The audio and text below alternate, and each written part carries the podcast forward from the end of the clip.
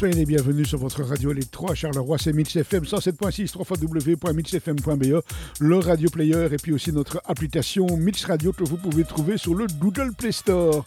Il n'aura pas fallu longtemps pour découvrir la suite des frères Rubinstein par Brunschwitt, Leroux et Chevalier aux éditions Delcourt. Nous avions été séduits par le premier volume dont on vous a d'ailleurs déjà parlé ici. Le deuxième euh, tient lui aussi toutes les promesses et installe un récit de fiction historique extrêmement travaillé et magnifiquement illustré.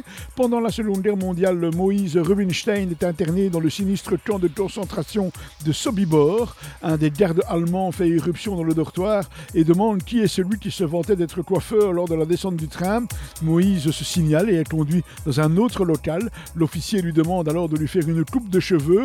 De la qualité du travail dépendra son avenir. Il est question ici de vie et de mort, car dans ce camp, les fours crématoires fonctionnent à plein régime. La vie ou la mort, Moïse et son frère Salomon savent de quoi il s'agit. Un horrible drame a en effet dévasté, leur famille bien des années avant la guerre, fin des années 20. Les deux frères ont dû fuir, se cacher et vivre de petits boulots. Leur rêve était brisé.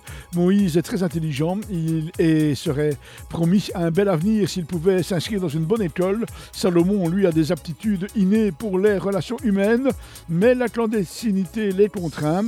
Le coiffeur de Sobibor, c'est le deuxième tome des frères Rubinstein. C'est par Brunschwitt, Leroux et Chevalier. C'est aux éditions Delcourt.